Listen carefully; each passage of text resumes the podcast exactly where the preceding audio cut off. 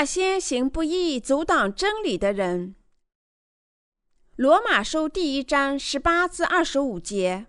原来神的愤怒从天上显明在一切不虔不义的人身上，就是那些行不义、阻挡真理的人。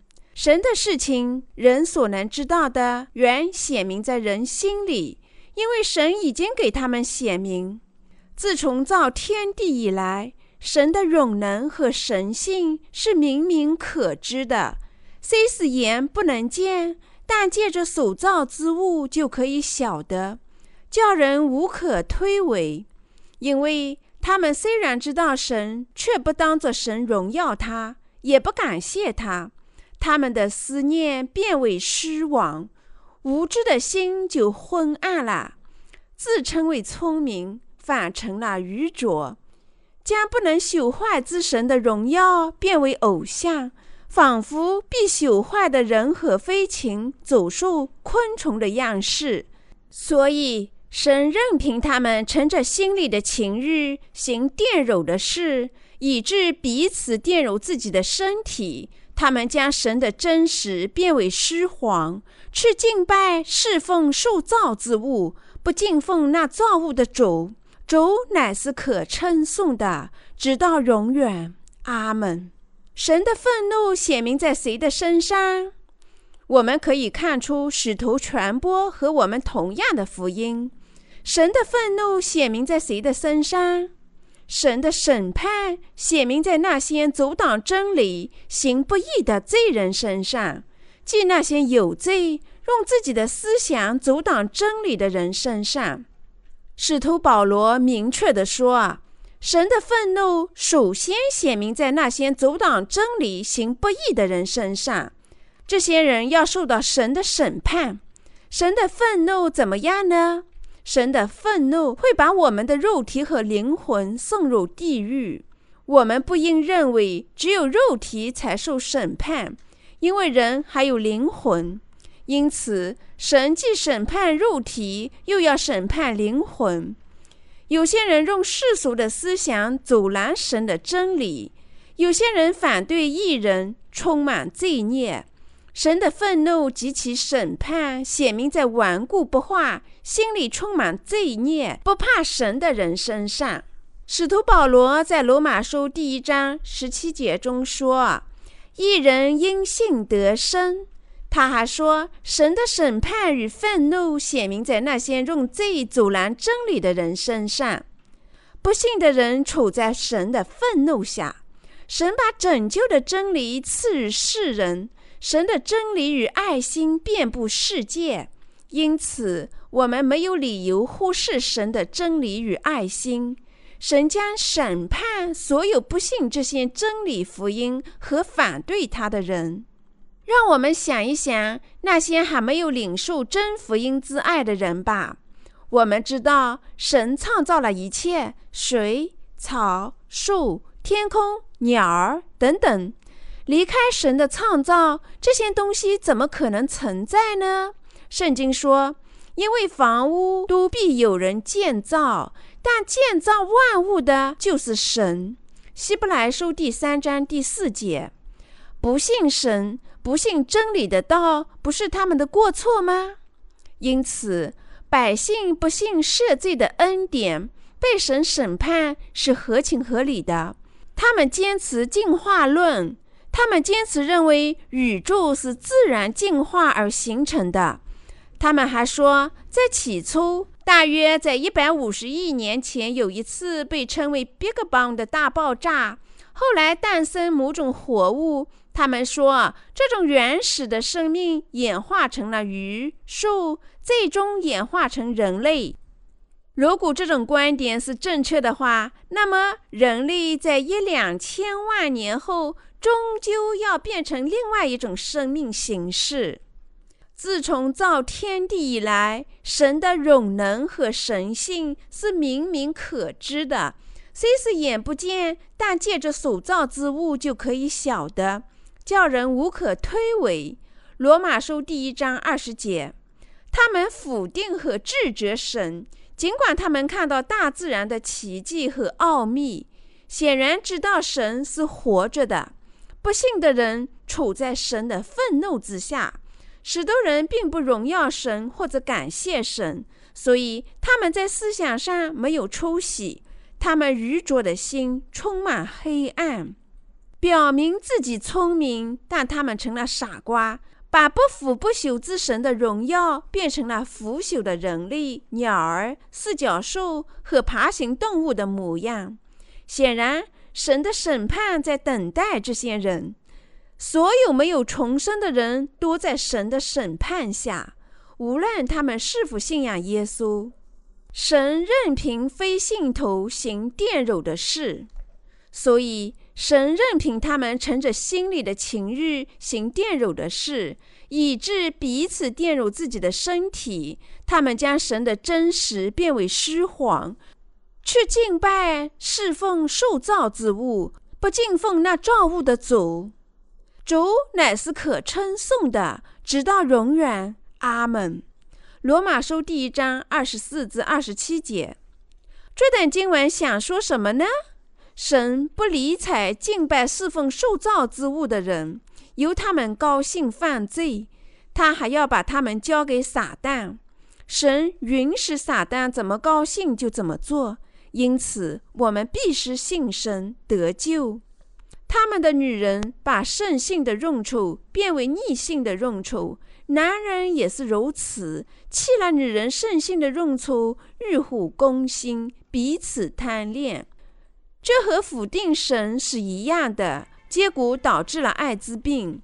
神赐人类圣性的用处，男人应和女人生活在一起，但是男人和男人、女人和女人发生关系的事实。表明他们否定了神圣性的用处。罗马书写在大约一千九百年前，使徒保罗预言那些在信上放弃圣性的用处的，要受到性乱的惩罚。现在神的话成了现实。我们知道，现在艾滋病肆虐横行，尤其在同性恋人群中，他们为性上的犯罪受罚，罪有应得。神的愤怒显明在那些在性欲上改变圣性用处的人身上，他们理当接受艾滋病的惩罚。这种疾病肯定是由于不信神而造成的。神任凭非信徒曾邪僻的心，换句话说，这肯定是神的诅咒。他们反对神的意。思想上不愿保留神的人，如同下面这些人一样，装满了各样不义、邪恶、贪婪、恶毒，满心是妒忌、凶杀、竞争、诡诈、毒恨，又是忏悔的，背后说人的，怨恨神的，侮慢人的，狂傲的，自夸的，捏造恶事的，违背父母的。无知的、背约的、无亲情的、不怜悯人的，他们虽知道神判定行这样事的人当死，然而他们不但自己去行，还喜欢别人去行。罗马书第一章二十九至三十二节，行这样事的人对那些同样作恶的人做些什么事呢？他们认同别人的做法。反对神的人对顺从神的道的艺人怎么做？他们迫害艺人，说：“你们是异教徒。”异人在信仰耶稣后，因为义的缘故受迫害，他们是有福的。人们同情那些在肉体上迷茫的人，但是奇怪的是，我们发现他们反对和防止其他人信仰耶稣。因为罪孽得赦，成为义人。这些人作为罪的仆人活着，因为他们既不信神，也不听从真理的道。因此，非信徒和撒旦说：“我们既没有完全得以圣化，也没有完全领受罪孽得赦。”虽然他们承认我们信仰耶稣基督，非信徒和违抗者认为他们必须信仰耶稣，同时心里又有罪。所以他们只能下地狱。人们作为罪人信仰耶稣，心里充满欢乐。不知不信神的人，虽然身为基督徒，却并不能从知识上接受神，而是反对他。他们反对神的意，他们还拜撒旦和所有的罪孽。那些没有重生的人，虽然信仰耶稣，也同样。现在有许多名义上的基督徒，他们还没有重生。信仰耶稣、心里有罪的人，不服从神的真理之道，反对已经领受罪孽得赦、靠信仰耶稣基督真理得以圣化的重生基督徒。那些没有重生的人，反对重生者。使徒保罗在圣经里说：“神的愤怒显明在行不义、阻挡真理的人身上。”他还说：“神的审判从天上显明在一切不虔不义的人身上。凡事都依据真理进行，这真理就是主涂抹了我们所有的罪孽。神的审判显明在那些反对真理和阻挡真理的人身上。我们从神的道理知道。”所有还没有重生的信徒都要受到神的审判。神将审判那些没有重生的人，尽管他们信仰耶稣。没有重生的信徒喜欢诽谤重生者，心里充满了恶意。这些人将下地狱，神会把他们赶下地狱。他们充满恶意，相互交头接耳。罪人交头接耳。反对罪已经得赦的艺人，他们要受到审判。你们明白我的意思吗？我们应同情他们。他们因罪反对神，还不知道自己在反对神，低声耳语。他们没有罪，真奇怪，听起来真奇怪。神的审判显明在那些作恶反对神的人身上。那些人以这样做为乐。他们认为交头接耳、造谣重伤没有错，没有重生的基督徒交头接耳、诽谤异人，他们恶意中伤、憎恨异人、骄傲自大，一起图谋作恶。你们知道他们如何图谋作恶的吗？他们联合在一起作恶，他们打出漂亮的口号反对异人，诸如“让我们充分信仰耶稣”。让我们拥有正确的信仰，让我们做世界的灯。他们联合在一起犯这样的罪，因为单独犯罪没有什么乐趣。因此，神在诗篇第二章第四节中说：“那坐在天上的必发笑，主必嗤笑他们，因为世上的君王反对神。哦，很滑稽！无论你们怎么向我挑衅。”都不能奈何我，你们这些家伙在求我审判呢。神在等待审判的时候，因为这太可笑了。论断异人的人要受到神的审判，反对神的真理和没有重生的人犯罪。那些重生的人在肉体上也有恶意与不足，但是本质上是不同的。我们信神，信真理，我们因神领受罪孽得赦。但是他们完全不信神，这些人反对神的义和真理。罗马书第二章第一节说：“你这乱断人的，无论你是谁，也无可推诿。你在什么事上乱断人，就在什么事上定自己的罪。”因你这乱断人的，自己所行却和别人一样。使徒保罗这话是说给没有重生、只坚持律法的犹太人与基督徒听的。他们乱断他人，说不可杀人，不可奸淫，不可偷盗，只应侍奉神，而他们自己却不守法。只有神能做出公正的判决。只有他重生的子女能依据神的道做判断。这种人要受到审判，因为他们武断的乱断异人。神将审判所有没有重生的人，也就是说，犹太人和律法主义的基督徒。神的愤怒显明在那些守法、过着宗教生活的人身上，而不是重生的人以及那些相信如果自己不顺从神就要下地狱，按神说的那样去做就能上天堂的人身上。有信的人在信仰耶稣基督后成了义人，我们必须区别对待那些信神、过着虔诚信仰生活却没有重生的人，根据自己的标准来论断义人。但是神肯定会审判他们，他们不知道，他们根据自己的标准在论断自己。哦。你们这些乱断艺人，却没有领受罪孽得赦的人，信仰错误，没有接受神真理的恩典。你们认为你们能逃脱神的审判吗？这些人要受到神的审判。神的审判是公义的。我们知道这样行的人，神必照真理审判他。罗马书第二章第二节。我们知道神的审判依据真理，他反对那些论断他人却没有重生的人，尽管他们信仰耶稣。我们必须知道，神将送这些人下地狱，他将根据他的真理审判他们。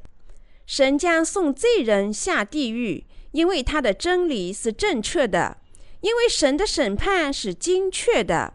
人是否下地狱，不是取决于基督教的预定论。神无条件的爱一些人，又恨一些人。神在创世前，在基督里拣选了所有人。以弗所书第一章第四节。无论谁相信耶稣基督，涂抹他的罪孽，都能领受罪孽得赦。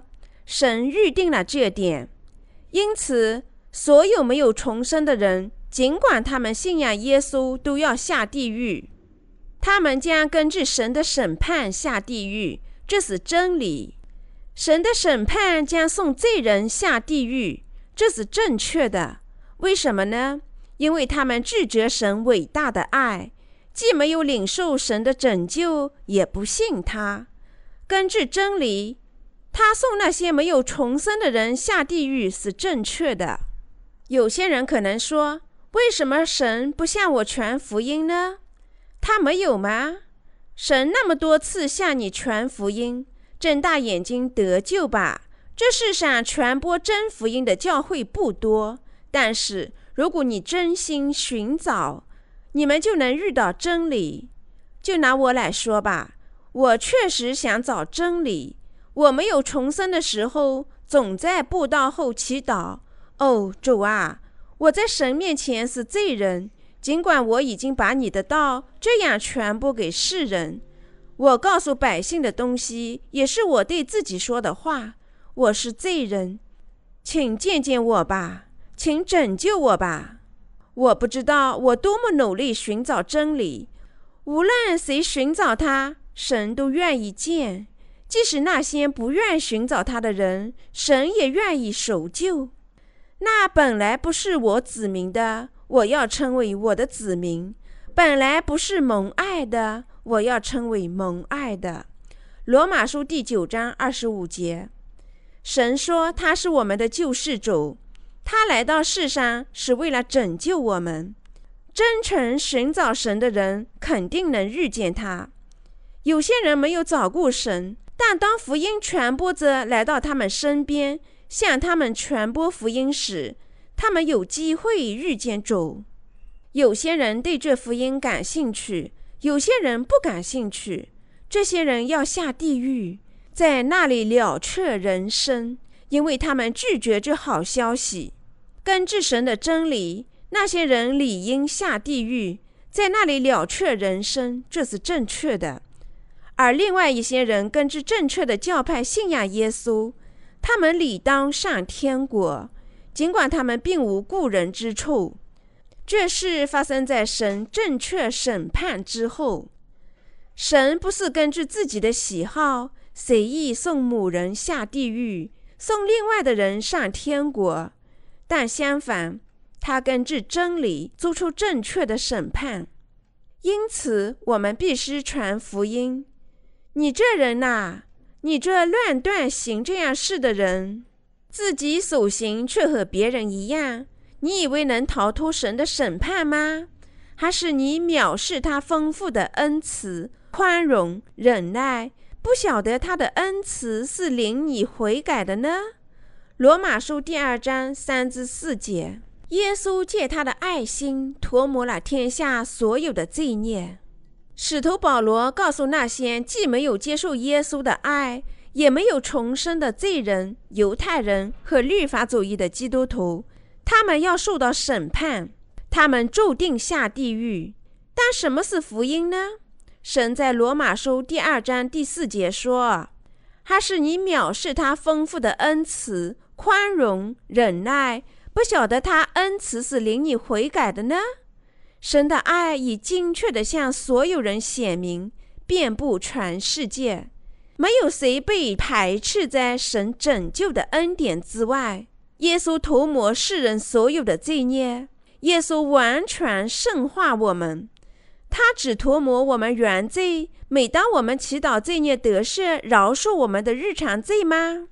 不是，主已经一次性涂抹天下所有的罪孽。原则。那些反对神的人无视他的恩慈与爱心。耶稣怎么拯救我们的呢？我怎能说无罪了呢？尽管我还不断犯罪呢？胡说！我不断犯罪，神怎能涂抹我一切的罪？尽管他是救世主和神呢？人们这样根据肉体来思考。然而，神借他的爱心已经涂抹了天下所有的罪孽。主来到世上，完全涂抹我们所有的罪孽。主知道人的不足与弱点，肉体只能再三犯罪，因此他受洗，在十字架上流血，一次性涂抹了天下所有的罪孽。主充分了解肉体的不足，我拯救，因为我知道你会再三犯罪，直至死亡。主清洗了天下的罪孽。主赎救我们，接受我们大家。主为罪人支付了罪孽的工价，用他的能力和义圣化他们。主容许我们得福，做他的子女，用他的生命支付我们罪孽的工价，使我们能够上天国。主把罪人变成他义的子女。非信徒必须悔改，把他们的心转向主。还是你藐视他丰富的恩慈、宽容、忍耐，不晓得他的恩慈是领你悔改呢？神判决那些藐视和否定神的恩慈、充盈、宽容和忍耐的人下地狱。毫无疑问，耶稣基督清洗了天下所有的罪孽，福音遍布世界。但是人们仍然要下地狱，因为他们不信他。耶稣清洗我们所有的罪孽，阻止我们下地狱，拯救我们。即使我们藐视他的宽容与他丰富的恩慈，愿意下地狱。尽管我们理当下地狱，但他拯救了我们。因此，我们必须信仰耶稣基督的随和学而得救，信仰并得救。那些藐视神的爱与拯救的人将下地狱。地狱是神为那些藐视他拯救的恩典与丰富恩慈的人准备的。非信徒已经购买了下地狱的门票，注定要下地狱的人必须悔改，把心归于主。你们还必须告别天国，除非你们信仰这真福音。人们要下地狱，是因为他们拒绝神的爱。你竟任着你刚硬不悔改的心。为自己积蓄愤怒，以致神的震怒显他公义审判的日子到来。罗马书第二章第五节：心里刚硬与不悔改的人要下地狱。有些人下地狱是因为他们拒绝了神伟大的爱，内心顽固，拒绝真理，追求自己的思想。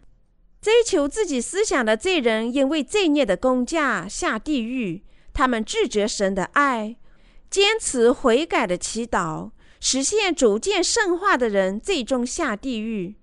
即是神的愤怒显他公义审判的日子来到，原因就在于否定主的爱心。神出于他的守救计划，甚至在撒旦使我们堕落犯罪之前，就决定拯救罪人，使他们成为义人。神差遣他儿子来拯救我们，圣化我们，但是罪人不接受，他们拒绝神的爱，即是他的愤怒满满当当，将在他愤怒和显他公义审判的日子被审判。神意的审判就是把那些心里有罪的人送下地狱。为什么呢？因为神清洗了天下所有罪孽。使世上人能因信得救，非信徒肯定下地狱。他们顽固不化，自愿下地狱，所以他们最终要悔恨自己的愚蠢。如果罪人不接受神伟大的爱心，他们就要下地狱。有些人认为神不通情理，因为他出于自己的权柄，随意送一些人下地狱。而送另外一些人上天堂，但是这是不正确的。神为那些顽固不化、否定他爱心与真理的人创造了地狱，使他们有一个适合的传所。圣经说，地狱是一个焚烧着火与硫磺的地方，肮脏的蛆虫扭动着身躯，在等待那些宁愿犯罪的人。他们可能大叫：“不！”不，我痛恨这个地方。但神会说：“我已经清洗了你们所有的罪孽。”但你们却说：“即使有罪也没有关系。”因此，我为你们准备驱虫的礼物，做你们的朋友，因为你们不愿意领受罪孽得赦。不，我讨厌他，主。尽管你们讨厌，你们却是自己要求的。我是义的主，我给你们想要的东西。我把地狱给予那些宁愿心里有罪的人，这是神正确的审判。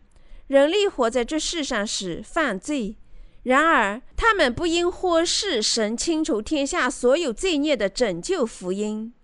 人们下地狱是因为他们心里刚硬。我们在神面前不要顽固不化，我们要相信神已经清洗了天下所有的罪孽。你们必须相信。即使肉眼看不见，神告诉我们他爱我们。神告诉我们他爱我们。我清洗了你们所有的罪孽，你们必须相信这个事实。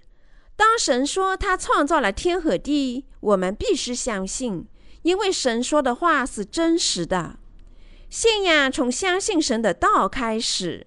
人们只相信自己的小脑袋能够理解的东西。而不信不能理解的东西，不信神已把所有的罪人拯救出罪孽的非信徒将下地狱，他们是铁了心下地狱的啦。有一位著名的基督徒当众宣布：“我在神面前承认我是罪人，直至死亡。”他死后肯定下地狱。他对神说：“我宣布我在神面前是罪人，我在他面前绝不是义人。”他坚持做罪人，直至死亡来到的时刻。他拒绝神的爱与真理，直至咽下最后一口气。这时主说：“你对自己死心塌地。从你们的信仰看，你们下地狱是合情合理的。我送你们下地狱，因为罪人绝不能进入天国。要使我信了。”那人说。我宣布，我至死都是罪人。他定下地狱，即使神也不能帮助这些人。他们宣布自己是罪人，尽管他们不久就要下地狱。而且他们还教导依赖他们的信徒说：“我们至死都是罪人。当我们站在神的面前时，依然为罪人。因此，许多信徒依然走在这条相同的宗教道路上。”神说：“罪人要下地狱。”但是在今天的基督教里，不计其数的基督徒听从了这种教训。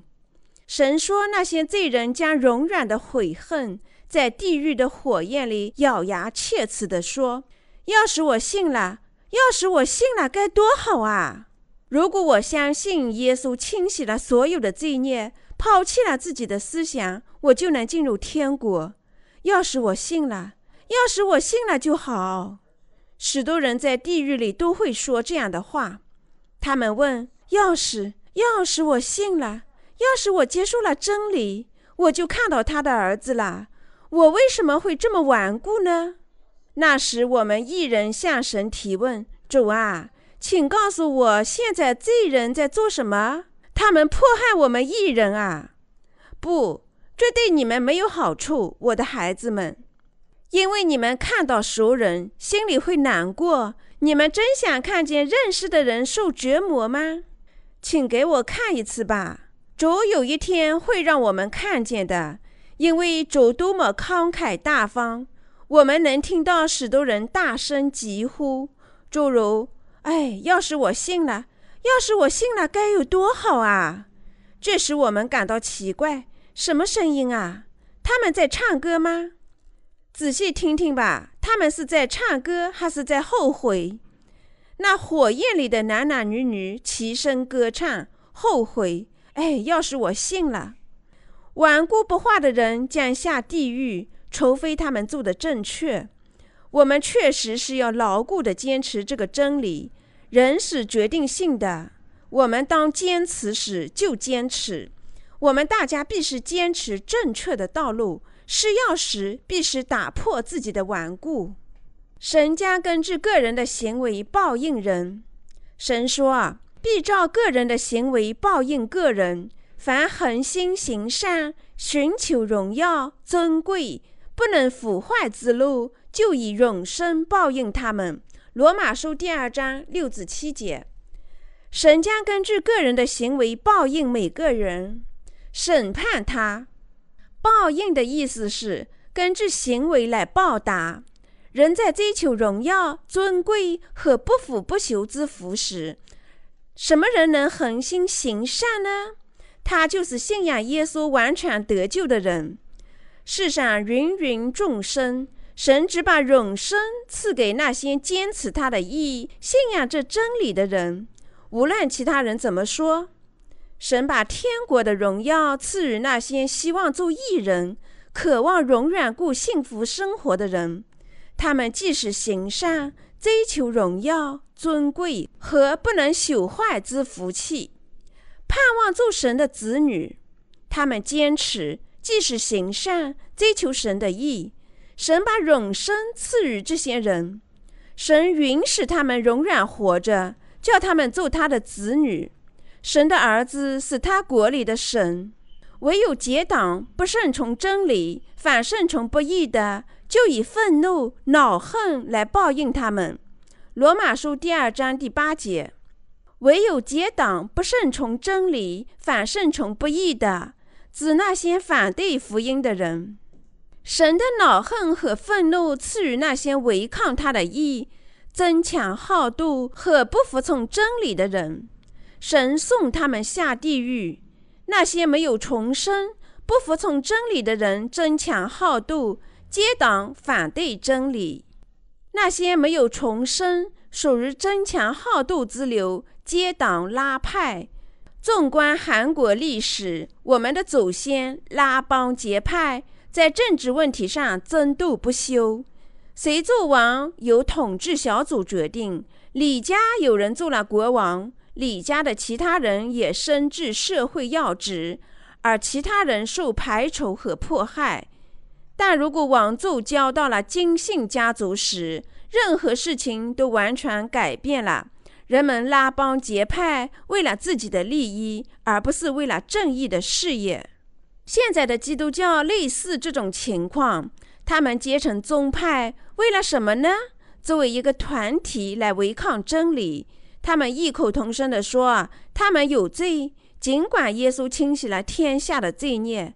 他们假装一人得救，但不服从真理。”他们谴责异人为异教徒，说什么他们有罪才是正确的。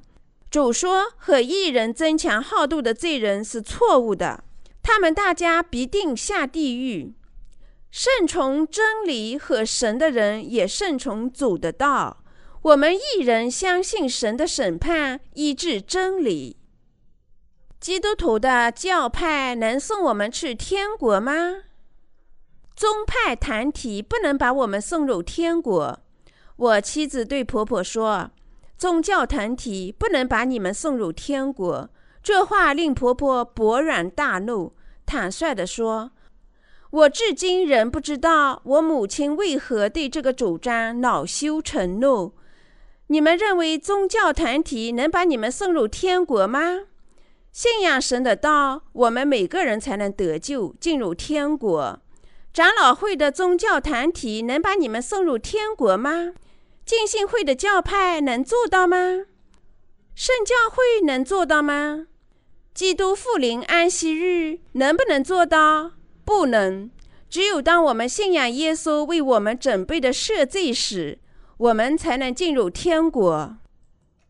我们必须居住在神的教会里。在所有的基督徒中，使徒保罗显然把下地狱的罪人与进天国的义人区分开来了。福音对于每个人都是平等的。无论是犹太人还是希腊人，这里希腊人代表着外邦人，犹太人代表着以色列人。神不在乎人的外表，神寻找那些心里相信他话的人。你们相信耶稣是神吗？你们相信耶稣是我们的救世主吗？只有当我们相信耶稣借他的洗礼除去了天下所有罪孽时，我们才能去天国。我们必须相信这一点，不可背叛他。当危险临到我们时，我们心里的圣灵使我们不出卖信仰，帮助我们打败我们的敌人。我们必须小心谨慎。圣经里有一个四块地的预言，有些地指那些不能得救的人，撒在这些地上的种子发芽便凋亡。这种情况和死种别无两样，结果相同，都是死。那么，我们靠自己能守信吗？不能。只有当我们支住在真葡萄树里，主赐予我们忍受任何困难的力量，医治各种属灵的疾病时，我们才能保持我们的信仰。神的教会是葡萄树，我们支住在神的教会里。主赐予我们福气、治疗、安慰和信仰，使我们能忍受迫害。但如果我们不知住在葡萄树里，会怎样呢？我们会很快死去。一人的心无法忍受撒旦的进攻。如果我们不是心甘情愿地与教会联合，我们最终会生病。虽然我们有许多能力与权利。你们明白吗？他们渐渐枯萎，变得越来越没有用处。圣经说：“你们是世上的盐，盐若失了味，怎能叫它再咸呢？以后无用，不过丢在外面被人践踏了。”马太福音第五章十三节。如果离开教会生活，即使一人也是没有出息的。当他们居住在教会里时，他们能点亮自己的灯，能得福；但如果他们离开教会生活，他们就要被毁灭。当他们离开教会时，在这个世上迷失，他们就不能胜过世界。你们能多长时间坚持自己的信仰呢？离开神的教会，你们能坚持多久呢？即使是神的仆人，也不能成功。但是。如果我们只住在葡萄树里，我们的家庭能得救，许多人能通过我们领受罪孽得赦。罗德在追求肉体的情欲后去了哪里？他去了索多玛，他在那里过得很好。结果怎样呢？他被毁灭了。圣经说，罗德所有的后代都被毁灭。亚门人和摩押人是罗德女儿的后代。为什么反对神的后裔是异人罗德生的呢？因为他离开了教会。我在任何困难的时候都不会失望，因为神建立了他的教会。神赐福一人聚集在一起的教会，在教会里做每位圣徒的牧羊人和主。这是他的应时和保证。罗马书第二章十二至十五节说：“凡没有律法犯了罪的，也必不按律法灭亡；凡在律法以下犯了罪的，也必按律法受审判。原来在神面前，不是听律法的为义，乃是行律法的称义。没有律法的外邦人，若顺着本性行律法上的事，他们虽然没有律法。”自己就是自己的律法，这是显出律法的功用，刻在他们的心里。他们是非之心同作见证，并非他们的思念互相较量，或以为是，或以为非。罗马书第二章十二至十五节。那个时候，不去教会的人不懂法，那样他的良心变成了律法，因为他不知律法，他作恶。虽然他在自己良心上知道对与错，那么这是罪，他必须寻求主，才能从罪孽中得救。谁真想寻找神，神就愿意见他。我们必须在神的面前追求他的怜悯，必须相信他。我们必须信仰他，抛弃我们自己的骄傲。我们必须因信得生。我们绝不能离开神的教会。我们必须追求、相信和居住在神的教会里。当我们居住在教会里，神不会吃逐我们，尽管我们不足和软弱。犹太人的罪。现在，使徒保罗把犹太人从那些去天国的人当中分别出来，开始向他们传福音。你称为犹太人，又依靠律法，且指着神夸口。既从律法中受了教训，就晓得神的旨意，也能分别是非，又深信自己是给瞎子领路，是黑暗中人的光，是蠢笨人的师权，是小孩子的先生，在律法上有知识和真理的模范。你既是教导别人，还不教导自己吗？你讲说人不可偷窃，但自己还偷窃吗？你说人不可奸淫，自己还奸淫吗？你厌恶偶像，自己还偷窃庙中之物吗？罗马书第二章十七至二十二节，我们必须知道下面的事情。神这话最初是对犹太人说的，所以他们有神的道和献祭制度。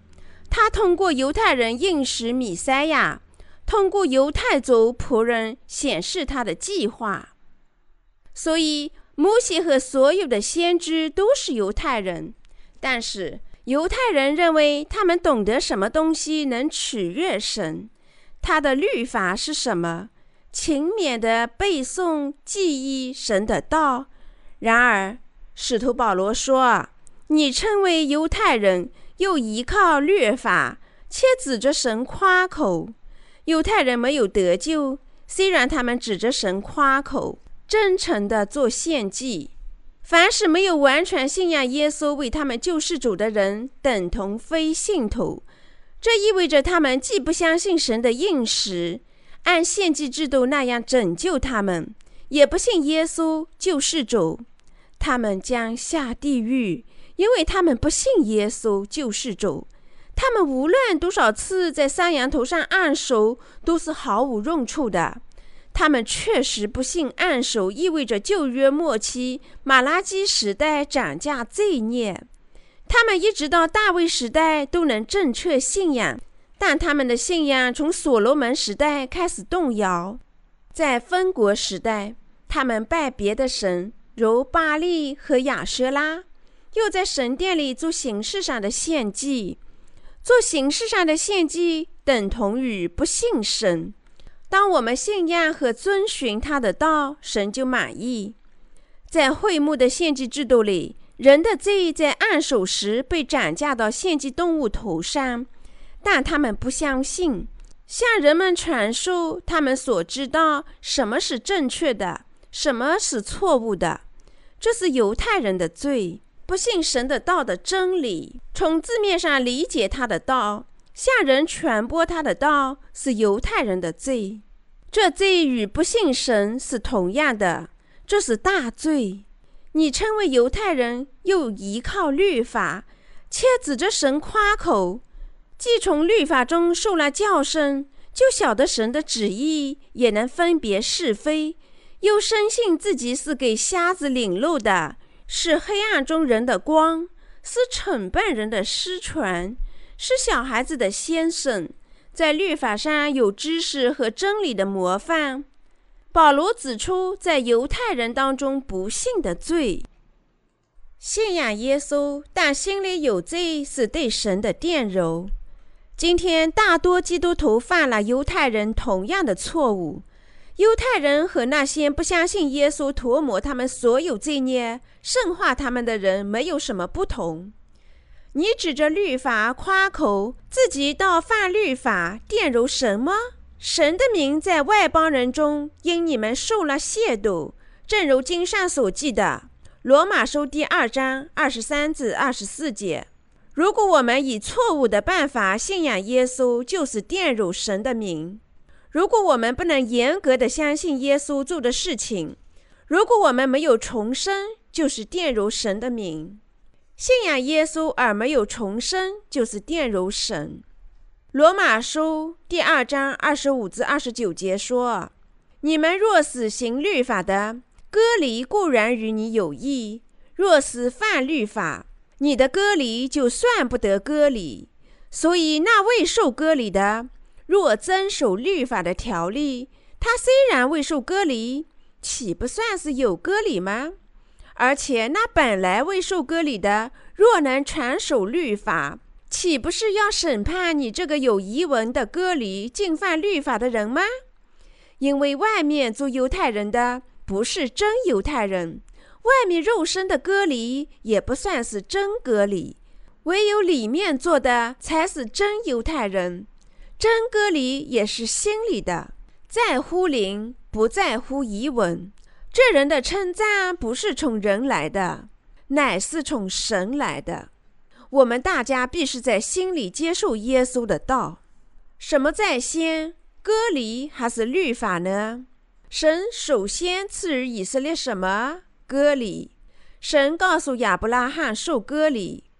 亚伯拉罕没有合法的儿子，尽管他已经九十九岁高龄，但是。神在亚伯拉罕七十五岁时应许他一个儿子。神告诉亚伯拉罕：“出来吧，我要你的后代都如天上的繁星。”亚伯拉罕相信神的话，等了二十五年，这应许最终在二十五年之后实现了。因此，他在一百岁时生下一个儿子。他等了二十五年，尽管有点失望。等待时犯过许多错误，神还应时赐给他和他的儿子应时的地，在灵性上象征着天国的迦南地。神在应时天国后，告诉亚伯拉罕及他的家族里的每位男性受割礼。神说，割礼象征神与他们之间的立约，因此亚伯拉罕切除包皮。他家里的所有男性都接受了该典礼。割礼与我们相信和接受真理福音是相同的。以色列民拒绝在心里受割礼，但是以色列民吹嘘自己是亚伯拉罕的后裔，是受割礼的民族，傲慢地质问犹太人：“你们受割礼了吗？”我们必须在心里受割礼。当我们接受耶稣涂抹我们天下罪孽的话，并在心里信仰他时，我们便得救。没有哪一个国家受到侵略超过以色列。他们近两千年来，作为一个无家可归的民族，沉浸在悲伤里。神践踏以色列，为什么呢？因为他们不信，他们玷污神的名，因为他们不信。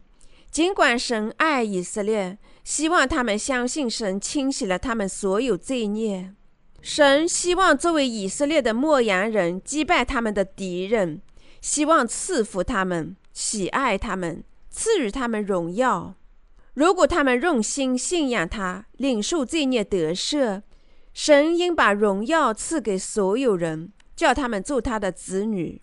神通过以色列的例子，警告世界各族人民：如果他们不接受他的应许，他要送他们下地狱。神应许，凡信仰他真理福音的，都能领受耶稣应许的一切福气。尽管他在行为上不足，避免神审判的唯一办法就是信仰福音，信仰他，那么你们就能得救。避免下地狱。我希望主的恩典降临所有的灵魂。